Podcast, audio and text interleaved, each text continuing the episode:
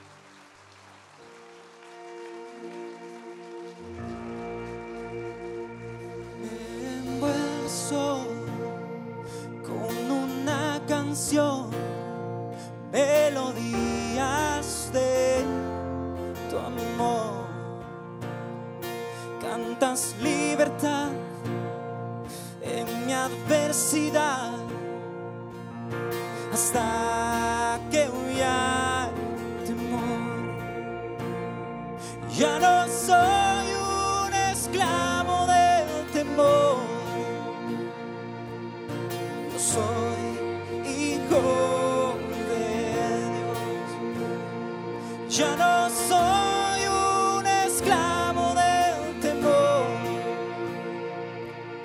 Yo soy hijo de Dios. Oh. Somos tus hijos. Desde el vientre fui escondido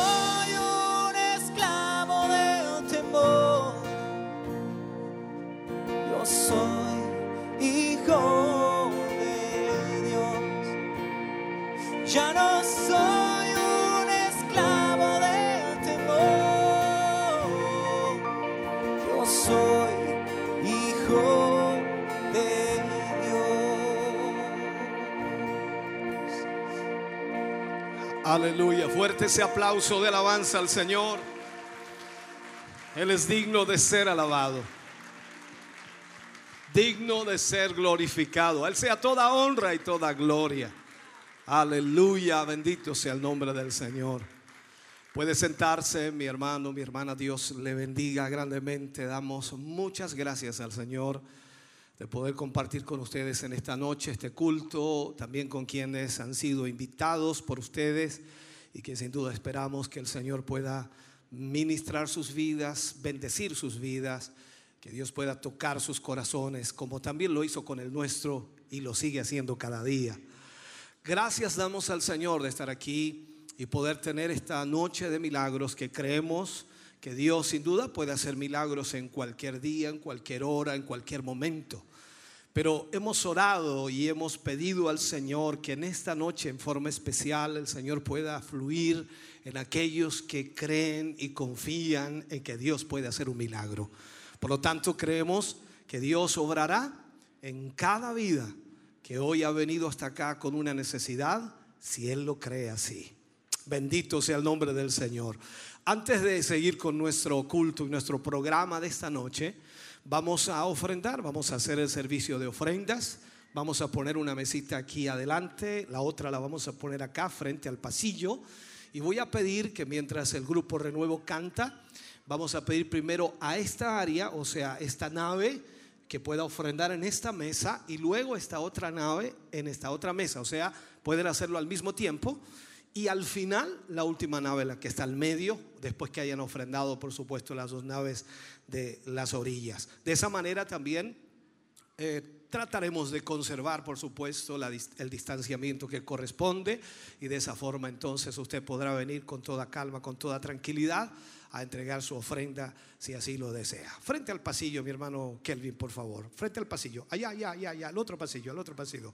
Eso, su derecha. Gracias, hermano. Eso es. Entonces, nos preparamos de esta manera para ofrendar y para bendecir la obra de Dios. Dios siempre, hermano querido, nos bendice de una u otra manera y de lo recibido de la mano del Señor nosotros bendecimos la obra de Dios para que siga avanzando y siga adelante la obra del Señor. Luego que ofrendemos y hagamos este servicio de ofrendas, oraremos por estas ofrendas para que el Señor multiplique lo que usted ha entregado y también multiplique lo que ha quedado en su mano. La escritura dice, Dios ama al dador alegre. Dios le bendiga grandemente. Canta el grupo Renuevo al Señor y usted ofrenda. Primero entonces los dos costados y al final el medio, el centro aquí. Dios les bendiga.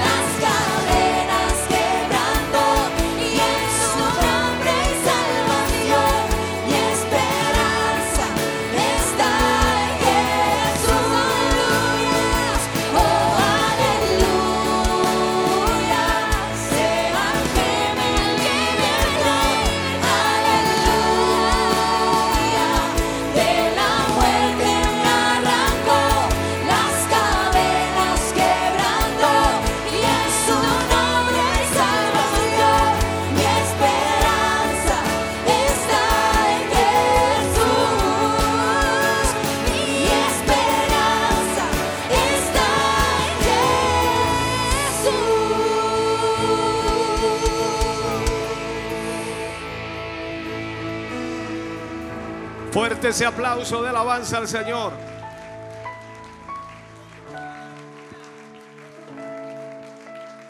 Aleluya. Bendito sea el nombre del Señor. Vamos a orar a Dios por estas ofrendas que usted ha entregado. Si aún no ha podido hacerlo, aún tiene tiempo.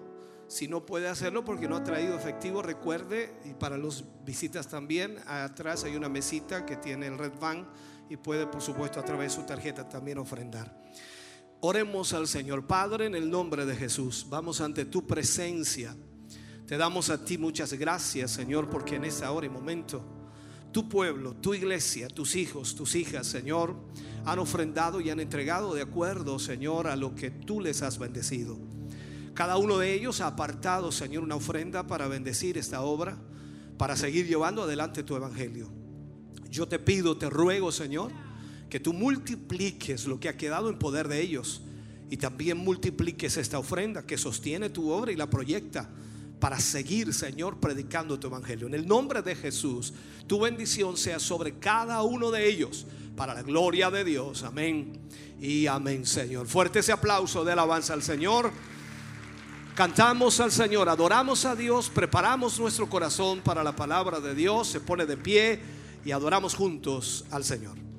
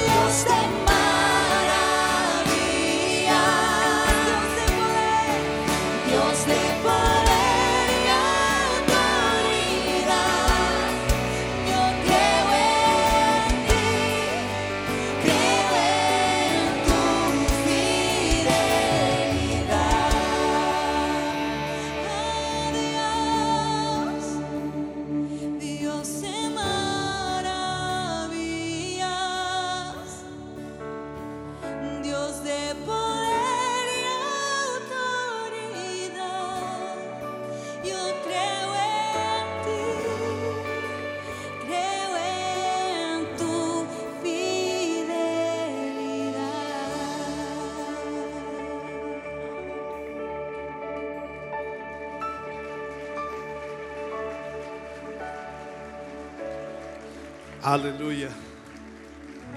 Bendito sea el nombre del Señor. Gloria a Dios. Quiero invitarles a ir a la palabra del Señor en esta hora.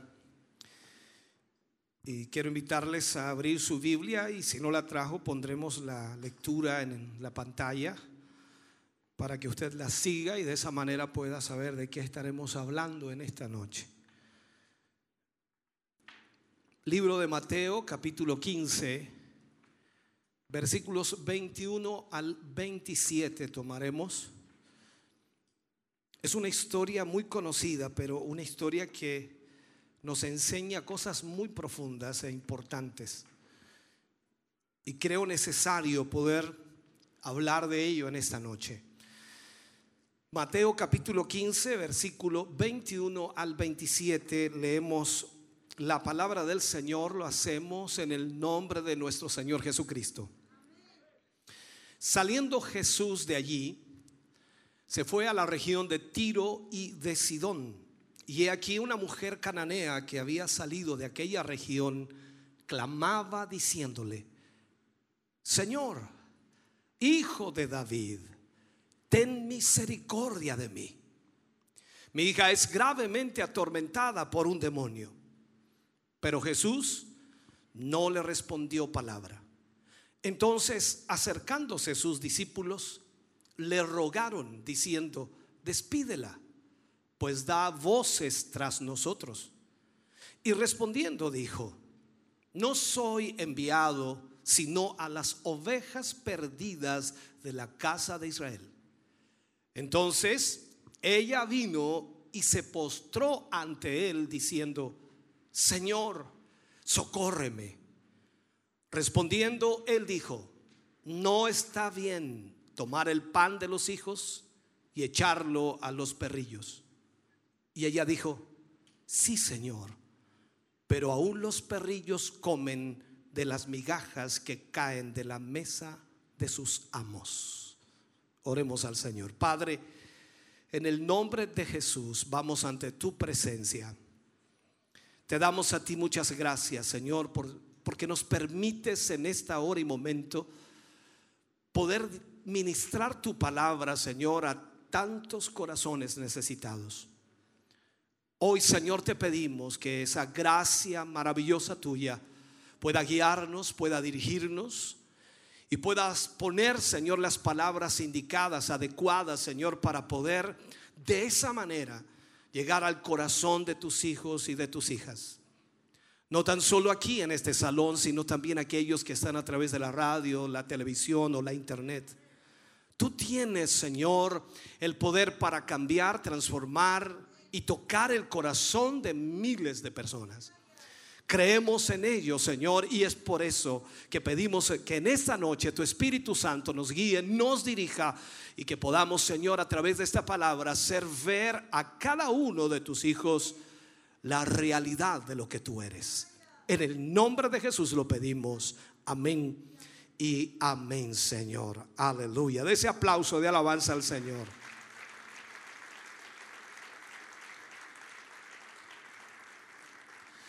Puede sentarse, Dios le bendiga. Quiero que me ponga su máxima atención porque creo que este es el momento más importante del culto. Usted pudo haberse distraído en la alabanza, pudo haberse distraído en cualquier otro momento, pero este momento es fundamental. Es el propósito por el cual usted está aquí. Y es el momento en que Dios puede hablar a su vida. Y una palabra de Dios puede cambiar todo su futuro. Y es por eso importante que usted ponga atención. Vamos a hablar hoy día de una mujer de Canaán. Hemos hablado muchas veces de esta palabra en muchos mensajes. Y mientras leía de ello, Dios comienza a ministrar cosas mucho más allá de lo que había entendido antes. Una de las cosas que me doy cuenta a través de este pasaje es que si queremos nosotros como creyentes, por supuesto, si queremos ser hombres de fe, mujeres de fe, entonces debemos utilizar la fe de la manera en que Dios la ha diseñado. No podemos nosotros manosear la fe y pensar que es a la manera nuestra, sino que debemos hacerlo como Dios ha diseñado la fe. Hoy estamos en tiempos donde la gente primero ve y luego confía, o primero ve y luego cree. Y este es un problema para muchas personas. El refrán que se utiliza muchas veces es ver para creer. Y en la fe en Dios no es así. Nosotros debemos creer primero para luego ver. Entonces, Hoy día vemos que en la sociedad donde vivimos y los seres humanos en sí ya no existe la confianza y se ha perdido la esencia de confiar. Hoy día solo existe la desconfianza. El mundo vive bajo ese parámetro, desconfiando los unos de los otros. Ahora, esta forma de ser ha contaminado lamentablemente nuestra fe, porque ya no queremos creer. ¿Cómo creer si en realidad solo existe desconfianza. Nosotros como creyentes, hermano querido, debemos tener fe y aprender a confiar, porque esa es la manera en que Dios obrará. Y por supuesto, cuando nosotros comenzamos a dudar y a desconfiar, entonces hacemos infructuosa la fe y la hacemos tímida e incluso podemos decir la hacemos vacía, sin ninguna función, sin ningún valor. Aunque nosotros mencionemos la palabra fe o creamos que tenemos fe, en realidad no tiene nada. Hoy día muchos no se la juegan por Dios no confían en Dios y no, no quieren quizás confiar en Él. antes de dar un paso de fe, antes de creer, antes de actuar en fe, lamentablemente siempre estamos pensando, ¿y si fallo? ¿Y si no pasa nada? Este es el problema de muchas personas hoy. Estos pensamientos eh, vienen porque no usamos la fe de la manera en que Dios la diseñó. Ese pasaje de esta historia de esta mujer cananea nos enseña muchas cosas y vamos a aprender, por supuesto, de esta mujer que tuvo fe y que Dios en sí, Jesucristo, la elogió por su fe. Mirando la historia, la Biblia nos dice que Jesús se fue a la región de Tiro y de Sidón, entendiendo que esta región no era judía, no era del pueblo de Israel, estaba fuera de los parámetros de Israel. Y aquí aprendemos entonces que Jesús había estado muy ocupado ministrando a la gente constantemente y haciendo muchos milagros por donde quiera que iba. Pero había mucha presión sobre Jesús. Había mucha presión sobre él. Porque desde muchas áreas estaba enfrentado constantemente a situaciones. Quizás a veces nosotros no las vemos cuando leemos los pasajes, pero nos damos cuenta al ver por qué Jesús quiso salir de Israel. Ante las presiones que tenía el Señor Jesús, algunos querían hacerle rey. Recordemos que Israel cuando vio que multiplicaba panes y peces y hacía milagros, todos querían que fuera el rey de Israel. Luego estaba Herodes, que mató a Juan el Bautista y que también pensaba que Jesús era otro Juan el Bautista, así que también de alguna manera quería echarle mano para matarlo. Después estaban los escribas, los fariseos, que querían de alguna manera pillarlo en, cualquier error doctrinal para de esa manera entonces eh, matarlo. Y luego estaban las multitudes que le seguían a todos lados donde él iba y no le dejaban descansar. Recordemos que Jesús era también hombre. Y desde la mañana hasta la noche Él estaba haciendo sanidades y milagros. Y por la madrugada Él oraba al Padre. O sea, nos preguntamos a qué hora el Señor Jesús descansaba. Ahora entendemos entonces cuando el Señor Jesús se quedó dormido en la barca cuando iban cruzando. ¿Se recuerda usted? Alguien dice, pero ¿cómo el Señor se queda dormido? Es que estaba cansado. Entonces en esta situación Jesús quiso descansar. ¿Y qué es lo que hizo? Quiso apartarse e ir al otro lado del mar de Galilea. Nos relata la historia que subió a un monte, que fue después eh, a, a Genezaret y por supuesto fue a muchos lugares tratando de buscar descanso y la multitud le seguía por todas partes. Se encontraba cansado, y quería apartarse a un lugar tranquilo, a un lugar sosegado, y quería ir con sus apóstoles, y de esa manera, por supuesto, se fue a la región de Tiro y de Sidón. Así que deja la tierra de Israel para ir a una tierra de gentiles. La Biblia nos dice en el libro de Marcos capítulo 7, versículo 24, y habla, dice, levantándose de allí, se fue a la región de Tiro y Sidón y entrando en una casa, no quiso que nadie lo supiera, pero no pudo esconderse. O sea, nos dice aquí entonces que Jesús no quería que nadie supiese que estaba en esa región. O sea, Él no fue allí para ministrar a las multitudes, Él no fue allí para predicar, Él no fue allí para sanar a los enfermos, Él fue allí para descansar. Pero no pudo esconderse. Las multitudes comenzaron a saber que Jesús estaba allí. Y aquí es donde nosotros vemos la realidad. La gente de Tiro y de Sidón habían oído de él, habían escuchado lo que Jesús hacía en todo Israel. Y entonces muchos vinieron para que los sanara. Marcos en el capítulo 3 versículo 8, hablando de esta misma historia, dice, de Jerusalén, de Idumea, del otro lado del Jordán y de los alrededores de Tiro y de Sidón, oyendo cuán grandes cosas hacía, grandes multitudes vinieron a él.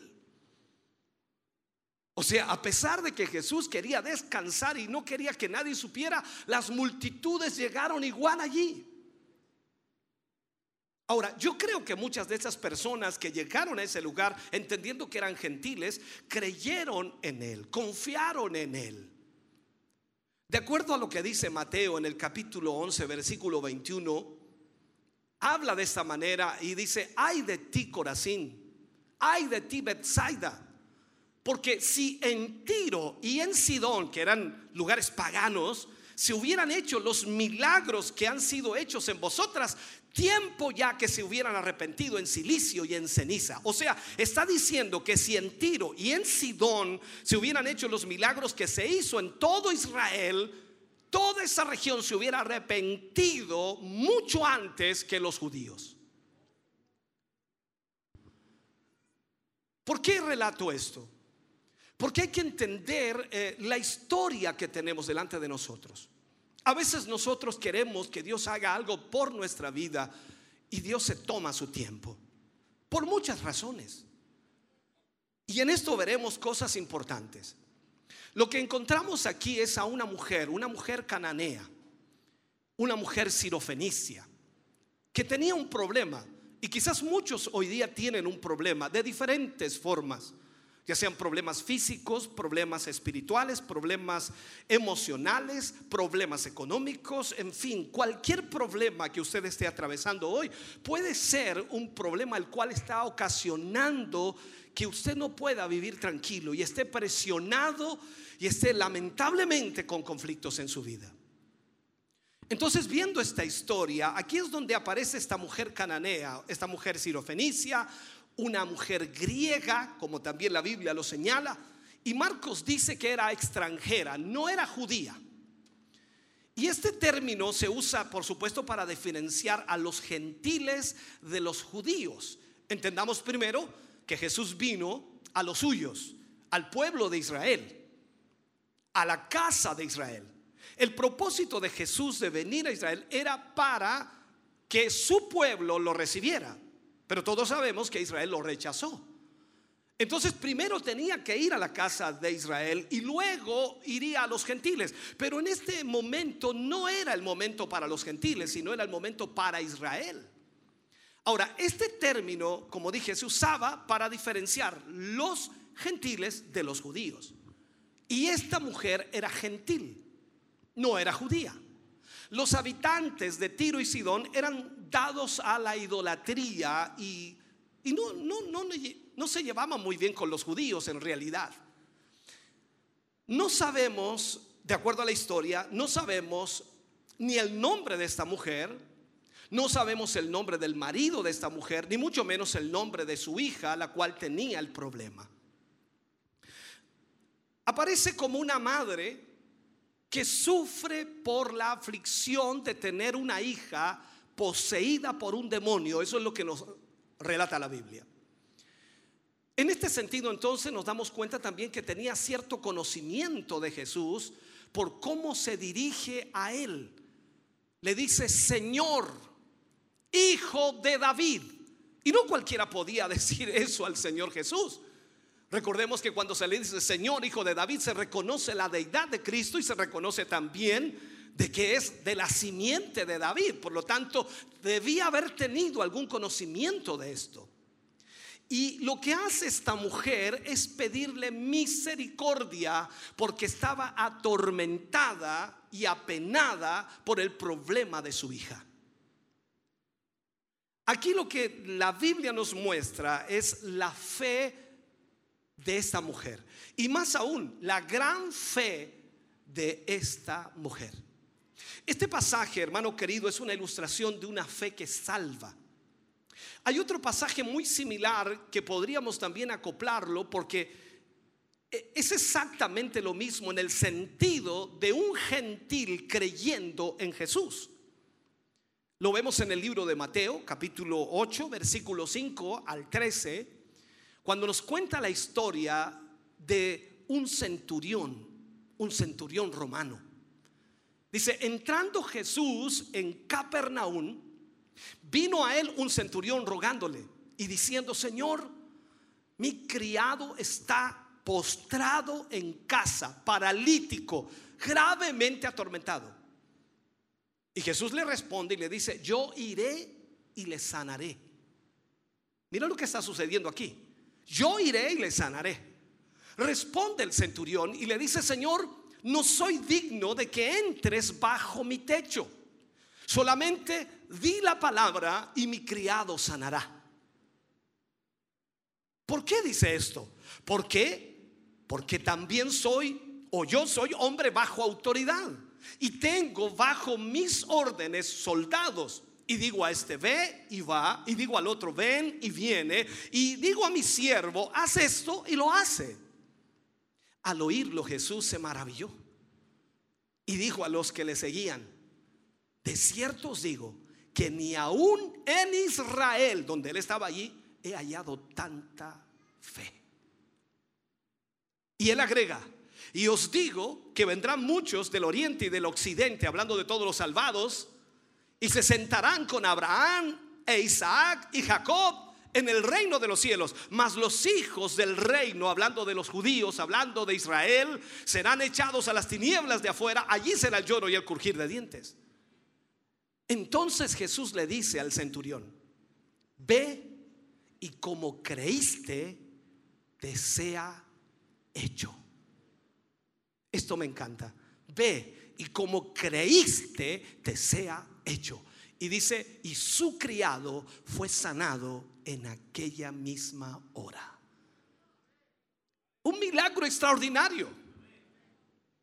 Pero ¿Qué quiero mostrarle con esto? Jesús por primera vez le dice a alguien, y en este caso un centurión romano, que tenía mucha fe. Y ahora vemos aquí, en esta otra historia, una mujer que también el Señor le dice que tiene una fe grande. Ahora, es interesante, hermano querido, que los dos, el centurión romano como también la mujer sirofenicia o la mujer cananea, tanto el centurión como la mujer, ninguno de ellos era judío, sino gentiles. Esta mujer no estaba dentro del pacto. Esta mujer era una pecadora, era una pagana, adoradora de ídolos, adoradora de dioses paganos. Entonces ella viene sin derechos ni privilegios. Lo contrario a lo que tenían los judíos. Los judíos eran hijos de Abraham, hijos del pacto. Por lo tanto tenían todas las promesas para ellos. Quiero que entienda esto. Tal como nosotros hoy día los cristianos que hemos sido alcanzados por el Señor y por supuesto hoy somos hijos de Dios, tenemos las promesas de Dios. Pero esta mujer no era del pacto, no era judía, era una mujer pagana y esta mujer estaba desilusionada de sus dioses desilusionada de todo lo que había intentado y no había logrado absolutamente nada. Sus dioses no le habían podido ayudar no eran capaces de ayudarle en su necesidad. Tal como muchas personas hoy viven, viven desesperanzadas, sin ayuda, sin respuesta, sin encontrar salida a sus conflictos. Los problemas siguen allí, la enfermedad sigue allí. Por lo tanto, esta mujer viene a Jesús creyendo en su corazón que el Señor Jesús le puede ayudar. Lo que sucede aquí es que Jesús le dice a esta mujer que tiene una fe grande. Y la pregunta que nos hacemos es, ¿por qué le dice eso? Su fe era grande porque tenía poco sobre lo cual podía construirla. ¿A qué me refiero con esto? En otras palabras, esta mujer era pagana. Esta mujer estaba fuera del pacto. Tercero, esta mujer estaba sin ley. Hablo de la ley de Dios. Cuarto, esta mujer no tenía las escrituras. Y quinto, vivía en una región fuera de Israel, en una región pagana. Por lo tanto, ¿qué podía tener para tener fe en Dios? Esto es como pedirle a alguien que nunca ha oído del Señor que tenga fe en Él. No tenía ninguna base para poder tener fe. Por eso entonces lo poco que ella sabía del Señor Jesús, lo poco que ella conocía del Señor Jesús, lo toma y confía en ello. Por lo tanto, aquí vemos que basado en la cantidad de información que ella tenía, su fe era grande por lo poco que conocía de Jesús. No como los judíos, que tenían todo. Tenían las promesas, tenían la ley, tenían la palabra de Dios, tenían a los profetas, tenían absolutamente todo. Sin embargo, ellos o no tenían fe o su fe era muy pequeña para toda la información que ellos tenían. Ahora mismo aquí hay personas con mucho conocimiento de la palabra y otros con muy poco conocimiento. Y yo les quiero preguntar entonces, ¿cómo es tu fe? ¿Cuánta fe tienes para Dios? Porque si tienes mucho conocimiento, entonces tu fe debería ser mayor. Pero, ¿es así realmente? Con el conocimiento que tenemos de Dios, ¿nuestra fe es mayor que aquel que tiene muy poco conocimiento de Dios? Creo que debemos analizar eso, ¿no? O quizás simplemente tenemos una fe débil y fluctuante. Una fe que no nos mantiene firme, una fe que no nos da convicciones, una fe que nos derrumba constantemente. Y no es que la fe nos derrumbe, sino que nos derrumbamos ante cualquier situación. Esta mujer puso su fe en la persona correcta. Y esta es la primera característica de una gran fe, poner nuestra fe en la persona correcta. Usted no debe tener fe en mí, no debe tener fe en el hermano, usted debe tener fe en Jesús. Usted debe poner su fe en Jesús, aunque todos le fallen, aunque todos le defrauden, aunque todos le traicionen, Jesús permanece fiel. Su fe debe estar en Jesús. Por lo tanto, esta mujer pone su fe en el objetivo correcto. Entonces, podemos entender que esa grande fe también tiene un elemento de arrepentimiento. Veamos lo que dice Primera de Tesalonicenses capítulo 1 versículo 9. Pablo hablando aquí y dice, "Os convertisteis de los ídolos a Dios." Cuando una persona se convierte, hermano querido, es dar un giro, es un cambio total, es un cambio de dirección. Y de esto se habla aquí. Es volverse del pecado a Dios. Entonces, aquí vemos, hermano querido, que debe haber arrepentimiento cuando hablamos, por supuesto, de una gran fe. ¿Qué hacía esta mujer? Esta mujer gritaba y decía, ten misericordia de mí. ¿Qué significa misericordia? ¿Cómo entendemos la misericordia? La mujer estaba diciendo y gritándole, estoy aquí a pesar de que no merezco nada. Vengo ante ti a pesar de que no merezco nada. Por eso ella gritaba y decía, ten misericordia de mí. No estás obligado a hacer nada por mí, pero ten misericordia. ¿Sabe? El, el que busca misericordia tiene un sentido de, de indignidad, o sea que no merece absolutamente nada. Ella no demanda nada. Al revés, viene buscando misericordia y sabe que no la merece. Se reconoce, en otras palabras, pecadora, se reconoce una mala persona, pero pide misericordia. Spurgeon en uno de sus comentarios dice, el arrepentimiento es el acompañante inseparable de la fe. No hay un verdadero arrepentimiento que no venga de una fe en Cristo y no hay una fe verdadera en Cristo que no esté teñida con arrepentimiento. La fe y el arrepentimiento van juntas, van de la mano. Por lo tanto, cuando alguien dice tengo fe, entonces es porque se arrepintió. de su mala vida, de su forma de vida y está buscando a Dios realmente consciente de que no merece absolutamente nada. Esa mujer tiene una gran fe que implica arrepentimiento también. Entonces está diciendo, no soy digna, ten misericordia de mí. Yo no puedo venir delante de Dios y obligarlo y decirle, Señor, ¿hasta cuándo me vas a tener así? ¿Hasta cuándo, Señor? No, no puedo venir delante de Él a decirle eso. Yo tengo que pedirle misericordia. Porque no merezco nada. Entendamos esto. Esta mujer le llama a Jesús como Señor, Hijo de David. Le reconoce como rey y le trata, por supuesto, como, como tal, con esa reverencia. Nosotros los cristianos tenemos que tener mucho cuidado de cómo tratamos el nombre de Jesús o cómo tratamos a Dios. A veces lo hacemos irreverentemente. Debemos tener temor, debemos tener cuidado con no tomar el nombre de Dios en vano.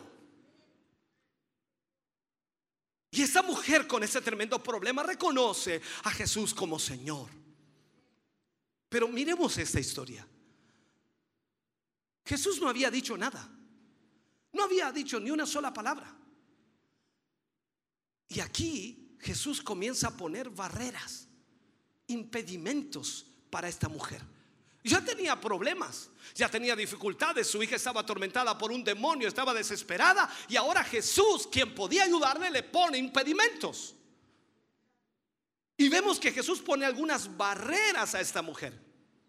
Jesús que jamás había rechazado a nadie ante una petición de misericordia, no le responde ni una palabra. Recordemos a uno que se llamaba Bartimeo, que estaba a la orilla del camino, que era ciego y le pide, Jesús, hijo de David, ten misericordia de mí. Jesús lo llamó y lo sanó. No le puso impedimentos. Pero a esta mujer, Jesús le pone impedimentos. ¿Es que acaso Jesús no entendía? ¿Es que acaso Jesús no sabía lo que estaba pasando? Claro que comprendía. Nos podemos preguntar, ¿es que acaso Jesús no veía la fe de esta mujer? Claro que la veía. Jesús es Dios, conoce absolutamente todo. Él sabía el dolor de esta mujer, él sabía la fe de esta mujer. Pero ¿qué estaba haciendo Jesús? Jesús está probando a esta mujer. Esta mujer ni siquiera había traído a su hija porque su hija estaba en casa endemoniada, eso es lo que dice la Biblia.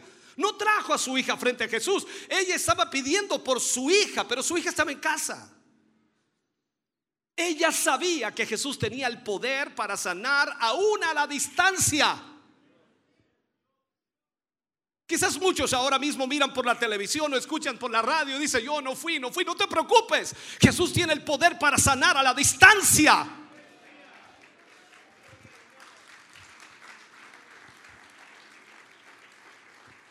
Pero increíblemente, a pesar de que esta mujer clamaba y pedía misericordia, Jesús no decía ni una sola palabra.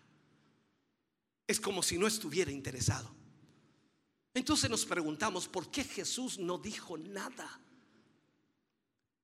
¿Sabe? Jesús estaba cansado de tanta superficialidad. Jesús estaba cansado de tanta fe falsa. De que la gente consiguiera lo que, lo que quería en cuanto a milagros y luego marcharse, olvidando de agradecer por lo que habían recibido. Solo para recordar esos diez leprosos que él limpió. Y les envió para que se presentaran al sacerdote y volvió solo uno. De diez volvió uno. Diez leprosos fueron sanados y solo volvió uno. Y Jesús dijo, ¿acaso solo este más encima, este samaritano que ni siquiera era judío, vuelve para dar gracias? Dios se cansa de esa fe lamentablemente falsa que mucha gente tiene. Porque nadie, nadie quiere agradecerle a Dios por lo que ha recibido.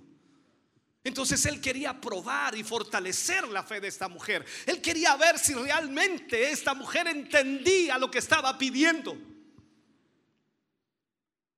Recordemos lo que dice Lucas capítulo 13 versículo 24, que la puerta es estrecha y muchos se esfuerzan por entrar. Jesús quiere demostrar en esta mujer lo que es una fe verdadera. Jesús quiere demostrar esa fe verdadera. Pero la mujer seguía tras ellos gritando misericordia y los discípulos no aguantaban más que esta mujer gritara y gritara detrás de ellos. Así que le dice al, Señor, Señor, haz algo con esta mujer, haz algo rápido porque está molestando a esta mujer. ¿Cuál fue la respuesta del Señor a sus discípulos? Él les revela una de las razones de su silencio. Él les trata de decir, ustedes saben que hay un orden en mi ministerio, que hay un orden en mi llamado. Esto no es al esto tiene un orden. Primero debo ir a las ovejas perdidas de la casa de Israel. ¿Quiénes eran? Usted lo sabe, los judíos, el pueblo de Israel. A ellos tenía que ir primero. Por lo tanto, primero a los judíos y luego al mundo gentil. Es como si le dijera a esta mujer, lo siento, señora, tú no eres judía, no eres del pueblo de Israel. Vete, no nos importa tus necesidades. Es como si hoy nosotros dijéramos a alguien aquí, no, tú no eres cristiano, lo siento mucho, no podemos orar por ti. Pero el Señor nunca había actuado así con nadie. Es una afirmación extraña para nosotros. Pero Jesús está poniendo el orden él quería decir eso. Quería enseñarle a sus discípulos. Él está diciendo que en primer lugar su plan está todavía cumpliéndose. Recordemos que Jesús aún no había muerto en la cruz, por lo tanto, no podía él dejar de hacer lo que tenía que hacer e ir a su pueblo. A los suyos vino y los suyos no le recibieron. Pero estaba el plan con Israel. Jesús hasta ese momento aún no, no había rechazado a Israel todavía, a pesar de su dureza de corazón. Todavía les llamaba al arrepentimiento. Jesús estaba diciendo, mi tiempo con los gentiles todavía no ha llegado. Tengo que ir primero a Israel, a las ovejas perdidas. Y Jesús quería que sus apóstoles entendieran eso también. Y esto estuviera sumamente claro para ellos. Pero la mujer, escuchando esto, esto sería como una bofetada, ¿no? Sería como un golpe bajo para cada uno de nosotros. Para algunos esto hubiera sido suficiente razón para irse y mandarse a cambiar e irse tras sus dioses, porque sencillamente el Señor les despreció. Pero esta mujer no lo hizo. Esta mujer tenía fe y perseveró, insistió, permaneció y siguió clamando. Y ella más encima reacciona en humildad, en adoración y dice que se postró delante del Señor, rostro a tierra, hermano querido, tocando el suelo en señal de adoración y humildad ella no se dio por vencida y le suplica ayuda para su hija. Esto es una búsqueda sincera. Aquí no estamos por casualidad, aquí no estamos a ver si algo sucede, a ver si algo ocurre. Aquí está Jesús en esta noche Aquí está su presencia en esta noche. Aquí puede cambiar el resto de tu vida en esta noche. Y esta mujer entendió que estaba en presencia de Jesús, el Hijo de Dios, y ella no iba a desaprovechar esa oportunidad. Tratara como la tratara, ella siguió insistiendo y se postró delante del Señor para adorarle. Ella no discutió con él, solo se humilla. No había orgullo en su corazón, no tenía nada que defender. Había una dependencia absoluta de él y eso es otra característica de la gran fe. Y ahora Jesús pone otra barrera. ¿Otra más? Sí, otra más. Otra barrera a esta, a esta mujer. Y él le dice, deja que los hijos coman primero.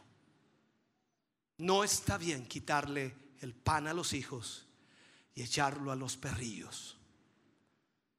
Le está llamando perra.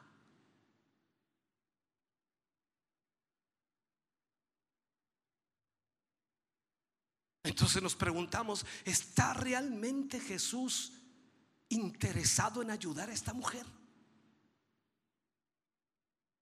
Por supuesto que sí. Pero vuelvo a insistirte, Dios estaba probando, Jesús estaba probando la fe de esta mujer. Y es un principio, hermano querido, que debemos entender. En un principio, la respuesta del Señor podía parecer de lo más descorazonadora, no sé cómo llamarle. Eh, Jesús viene y le responde y usa una alusión para, para, para explicar la situación a la mujer. Él trata de decirle, los hijos en referencia a los israelitas eran los que estaban sentados a la mesa y tenían el privilegio de disfrutar del ministerio terrenal del Señor. Los perrillos eran por lo tanto los gentiles quienes aún no habían sido admitidos en ese regio banquete. Por lo tanto Jesús se estaba refiriendo a la hijita de esta mujer que estaba endemoniada en casa como un perrillo.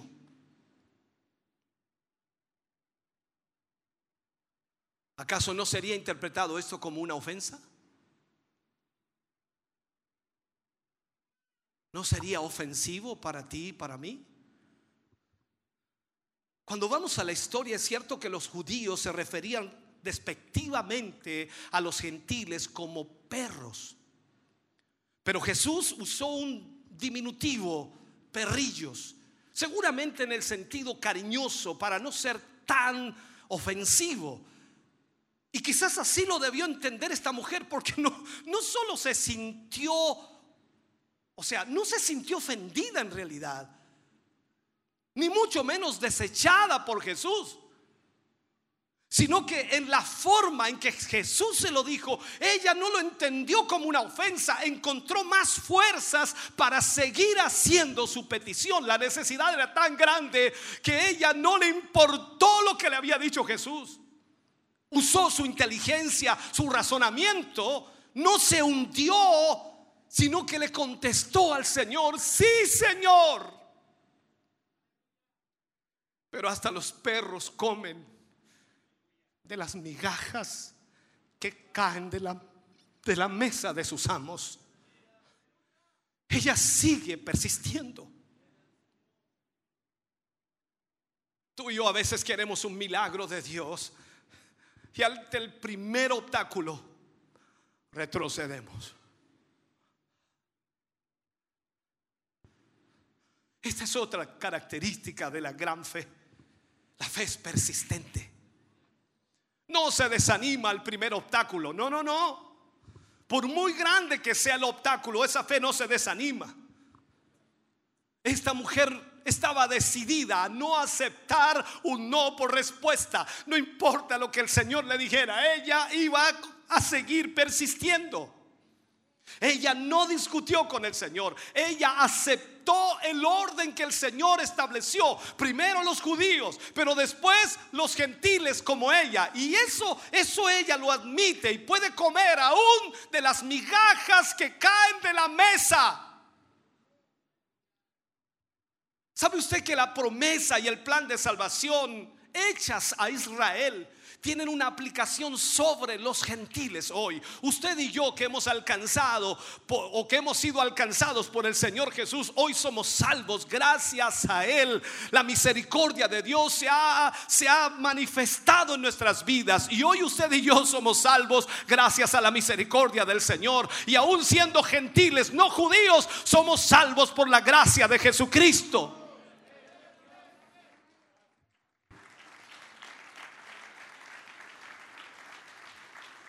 Cuando miramos esta historia y vemos que esta mujer no, no había pedido una barra entera de pan, solo las migajas que caían al suelo. Con eso bastaría. Jesús vio el ahínco y la fe de esta mujer, la persistencia. Y Jesús responde ante eso. Dice que Jesús al ver la fe de esta mujer, esa perseverancia, esa paciencia, le dijo, hágase contigo como quieres. Yo no sé cuánto vas a insistir hoy. No sé cuántos obstáculos encontrarás o ya has encontrado. Pero la persistencia de esta mujer logró que Jesús le dijera, hágase contigo como quieres. Es como si Jesús le hubiera dicho, sabes mujer, conquistaste mi corazón. Me conquistaste. Y dice la Biblia que desde aquella hora su hija fue sanada. Sabes, Jesús no, no, necesita estar presente con los enfermos o tocar al enfermo. Jesús no necesita eso. Con solo su palabra, Él tiene el poder para hacer los milagros. Y la prueba de esto es que esta mujer, a pesar de que su hija estaba en casa, Solo Jesús dijo la palabra y fue lo suficiente para que esa niña fuera sanada. Allí los discípulos comenzaron a entender la piedad y la misericordia divina, que es más grande que todas las fronteras raciales y que la salvación en Cristo es para todos los seres humanos. Debemos aprender también de esta mujer a, perseverar en la oración, a interceder por aquellos que lo necesitan, aleluya, que sea físicamente una dolencia o una enfermedad o problema o dificultad, cual sea la situación, ya sea física o espiritual, debemos aprender. La pregunta hoy es, ¿cómo es tu fe? Quiera el Señor que cuando estemos en su presencia, hablo cuando estemos en su presencia, nos reconozca como reconoció a esta mujer por ser una creyente que tiene una gran fe. Una gran fe. Esta historia nos muestra lo que el Señor puede hacer. Y quizás si hay obstáculos en tu camino hacia ese milagro dependerá de tu fe. Dependerá de lo que Dios puede hacer por ti. Quiero que te pongas de pie por un momento, por favor.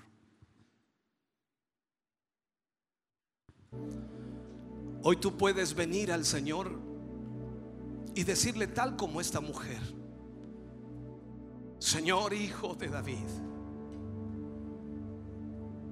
ten misericordia de mí. Primero porque tú sabes que nada mereces. Pero al pedir misericordia reconoces que solo Él puede ayudarte.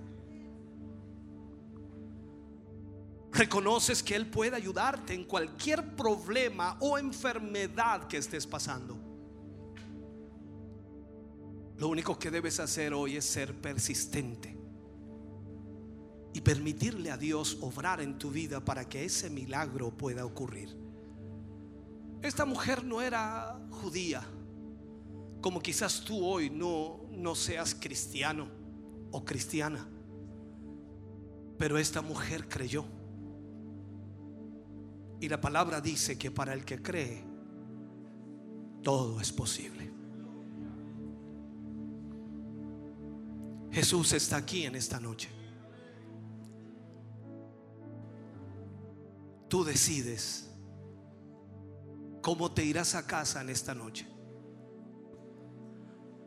Tú puedes pedirle a Dios misericordia y en Él estará el hacer misericordia. Y todo dependerá que si crees en Él, el milagro puede ocurrir. Quiero llamarte a este altar. Si tú crees que Dios puede hacer un milagro en ti, no importa lo que estés viviendo, no importa la enfermedad que estés cargando, no importa lo que estés experimentando. Este es el primer obstáculo que te pone el Señor. Venir al altar. Tú eres quien decide desafiar este obstáculo y confiar en que el Señor hará un milagro en tu vida. Él puede hacerlo. Más aún, Él quiere hacerlo. Ven, acércate. Ven a este lugar. ¿Estás enfermo? Ven a este lugar. ¿Tienes problemas? Ven a este lugar. Cual sea la circunstancia o la situación que hoy vives, Él puede ayudarte. Solo debes creer. Hoy quizás un familiar tuyo está mal, grave, muy enfermo y no está aquí. Ven por él, pasa por él a este lugar. Acércate aquí. Represéntalo a él. Hoy traes una prenda de vestir de aquella persona que está delicada de salud. Tráela hasta aquí. Ven con ella hasta este lugar. Cree que Dios puede, puede hacer un milagro hoy. Nada hay imposible para Dios. Nada que Él no pueda hacer. Sigue pasando, por favor. Ahí estarán acomodándote. Sigue pasando. Confiemos en esta noche en lo que Dios puede hacer por ti. Oh Jesús, aleluya. Bendito Jesús.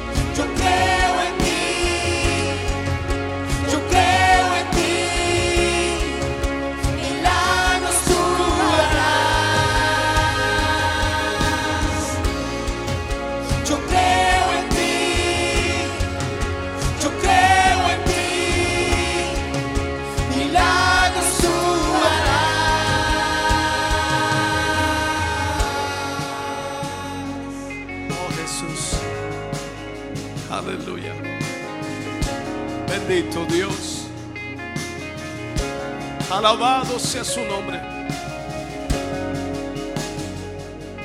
Quiero preguntarte en esta noche. Y quiero que en esta noche puedas entender la pregunta que haré. Si hoy estás aquí adelante, si hoy estás aquí y has venido al altar, pero aún no conoces al Señor y aún no le has recibido en tu corazón, aún no le has aceptado en tu corazón, no puedes salir de este lugar sin Jesús. Hoy necesitas a Jesús en tu vida. Tú necesitas al Señor en ti.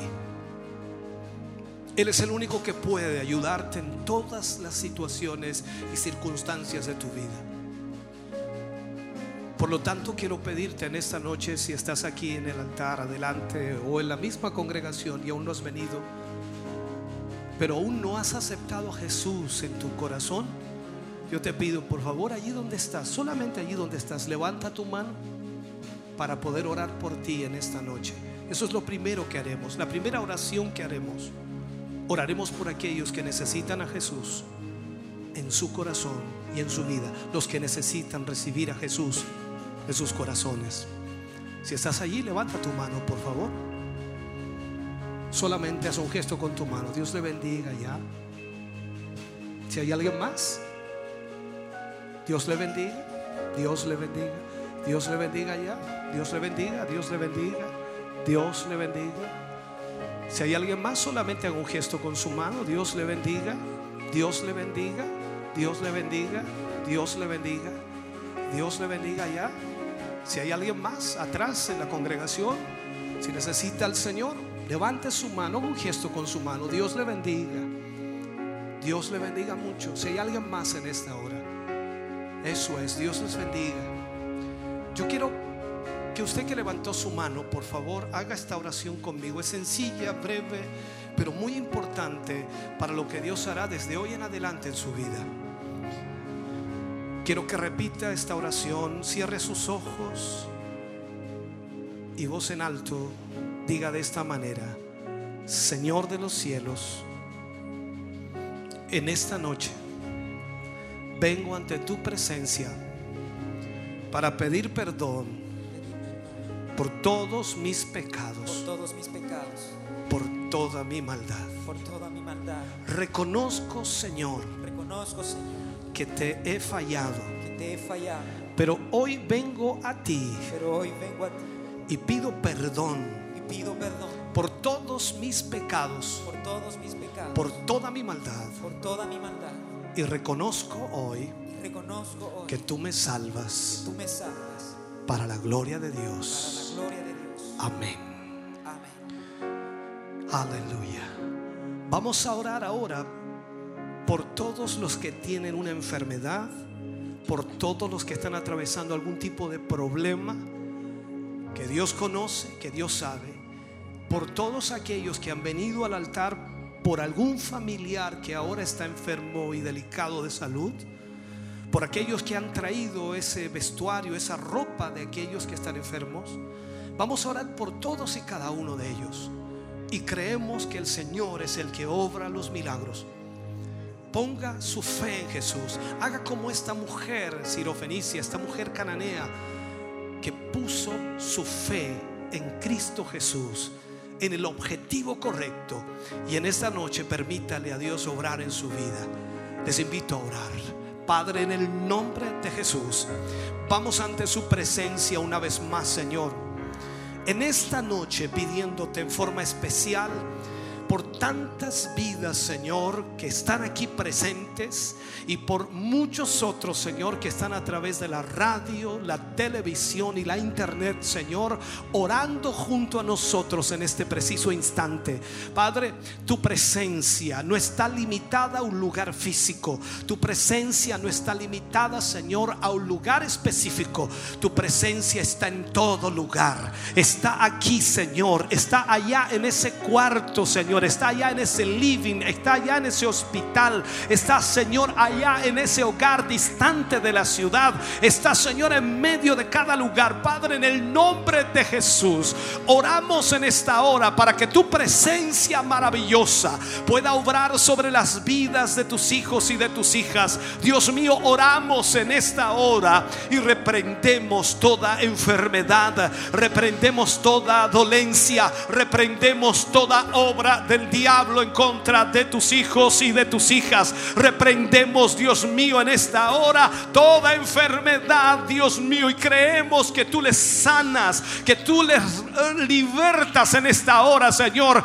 Llévate esa enfermedad, quítala en el nombre de Jesús, Señor. Que en esta hora tu presencia, tu Espíritu Santo, se haga notorio en las vidas de tus hijos. Que ese fuego de Dios comience a fluir, Señor, en esos cuerpos enfermos. Oh Dios mío, que esa presencia de Dios comience a restaurar órganos atrofiados. Que esa presencia de Dios comience a quemar todo cáncer. Que esa presencia de Dios comience, Dios mío, a llevarse toda hernia. Que esa presencia de Dios vuelva, Señor, a reactivar esos pulmones y a regenerarlos. Que esa presencia de Dios vuelva a enderezar esas columnas desviadas. Que esa presencia de Dios, oh Dios mío, comience a restaurar las vidas de tus hijos. Padre, en el nombre de Jesús, te pedimos en esta hora que tu presencia, tu Espíritu Santo, traiga milagros, traiga sanidad, traiga una obra maravillosa. Aleluya, en el nombre de Jesús. Levanta tus manos en esta hora. Levanta tus manos y pídele al Señor esa misericordia, como esta mujer le pidió.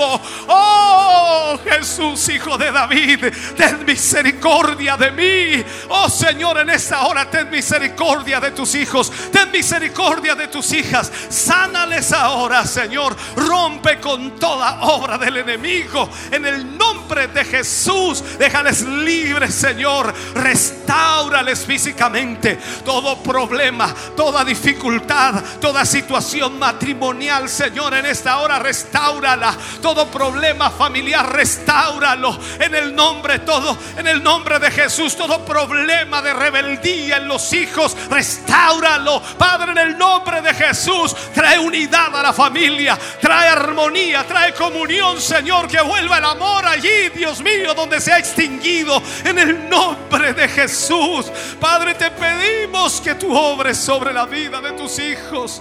Gracias, Padre, por lo que tú haces. Gracias por lo que realizas ahora mismo. Te damos gracias, Señor, por esos milagros para tu gloria. En el nombre glorioso de Jesús. Aleluya, aleluya, aleluya, aleluya. Oh, Señor Jesús. Aleluya. Levanta tus manos y dale gracias. Dale gracias al Señor, dale gracias. Oh,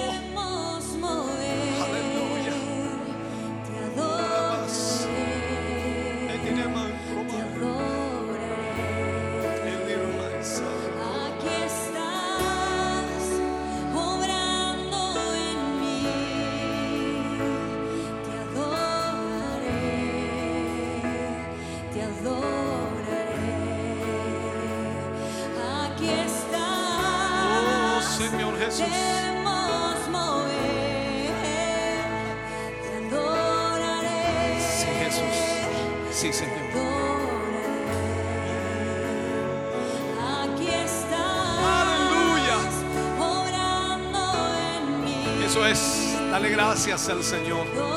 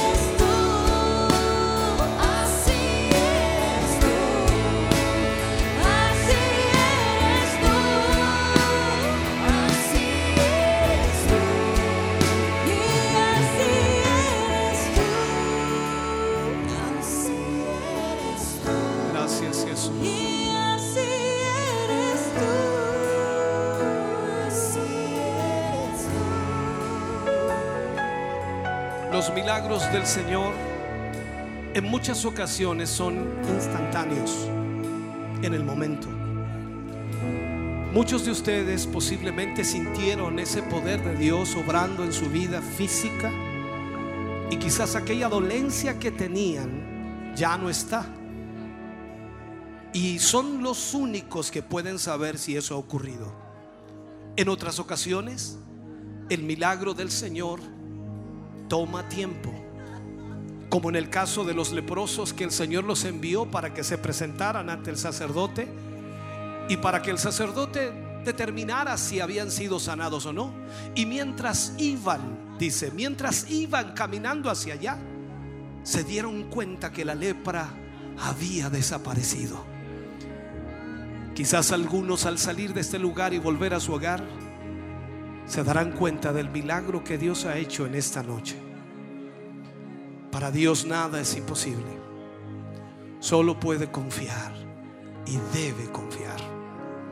Si usted ha recibido un milagro y por supuesto si usted ha sentido ese milagro, no está obligado a hacerlo, pero si usted lo ha sentido, acérquese a algún hermano que está a su lado o cuéntele a algún hermano y ellos por supuesto estarán contentísimos de lo que Dios ha hecho en su vida. Yo creo en un Dios de milagros y hemos visto milagros extraordinarios. Por lo tanto, no hay límites para el poder de Dios. Y usted solamente debe creer. Aleluya, bendito sea el nombre del Señor. De ese aplauso de alabanza al Señor. Allá tenemos algo, sí, por ahí me indican. Hay algunos milagros por ahí, claro que sí. Ya vamos a, a ver eso inmediatamente. Si usted recibió un milagro, solamente debe comentárselo a alguien. Porque es usted el único que puede sentirlo, no nosotros. Dios es bueno.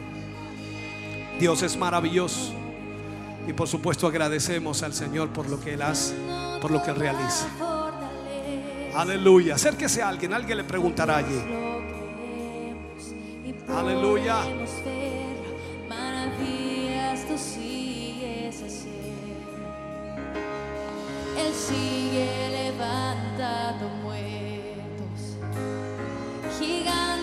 Está derribando. Oh Dios, lo creemos y podemos ver.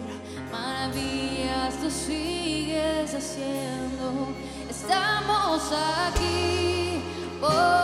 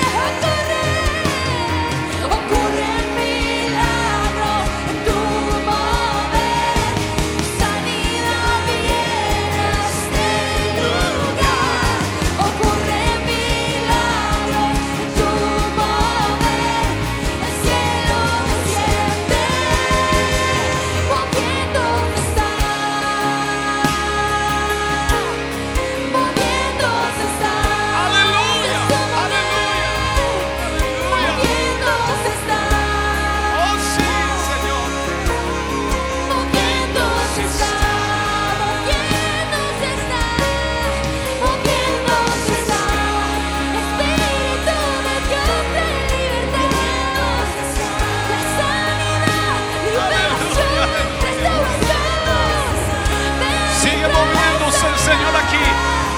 Su presencia está orando. Solo tienes que creer.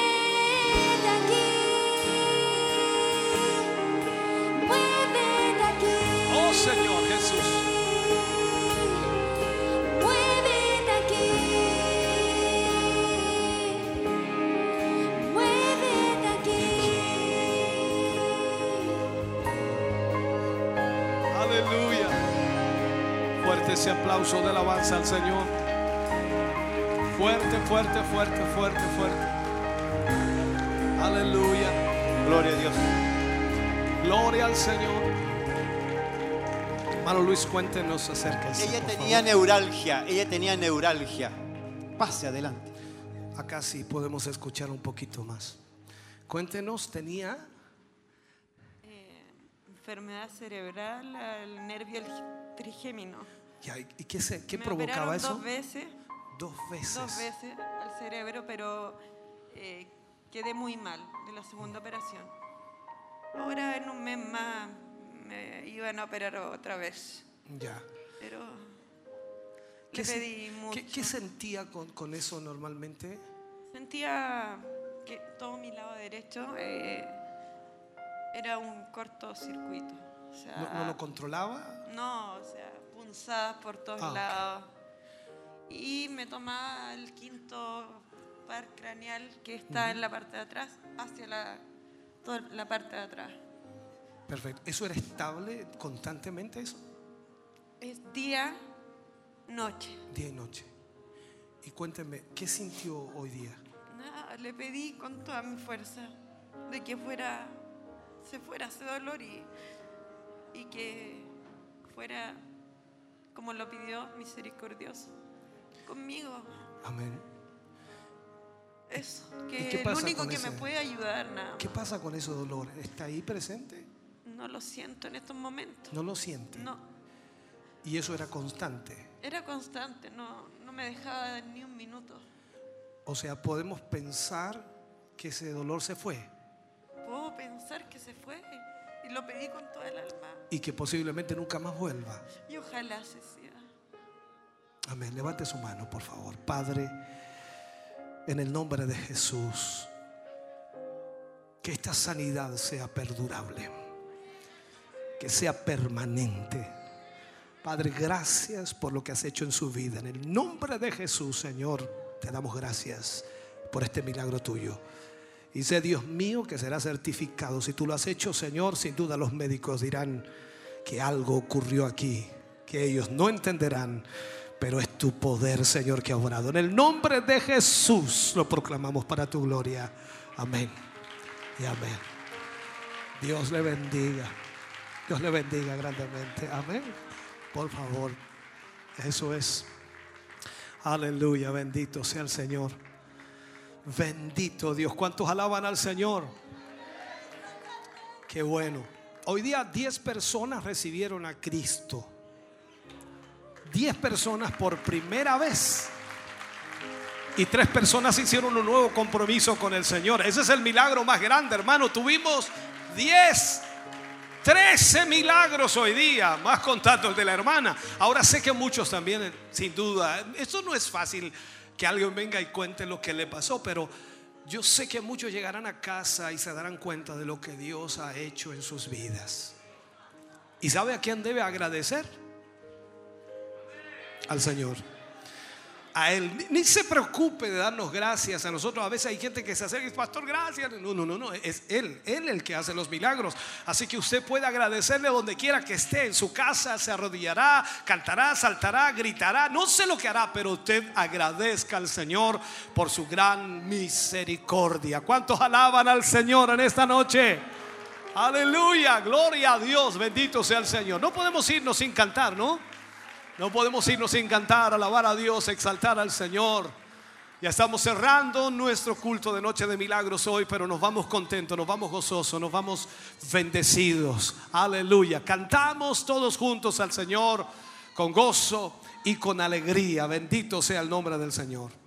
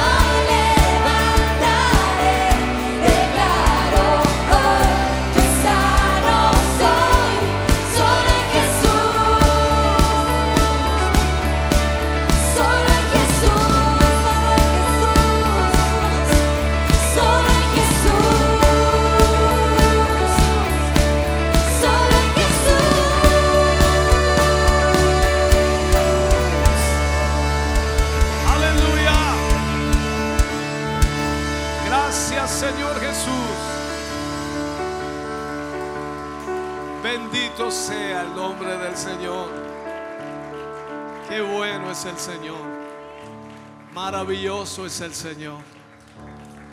Aleluya. ¿Cuántos se van a ir contentos? Gracias damos al Señor por su presencia, por su Espíritu Santo aquí. Felices, gozosos, bendecidos, fortalecidos, animados, levantados, sanados, libertados. Dios ha hecho cosas maravillosas. Y esperamos que usted pueda de esta manera tomar fuerza, animarse.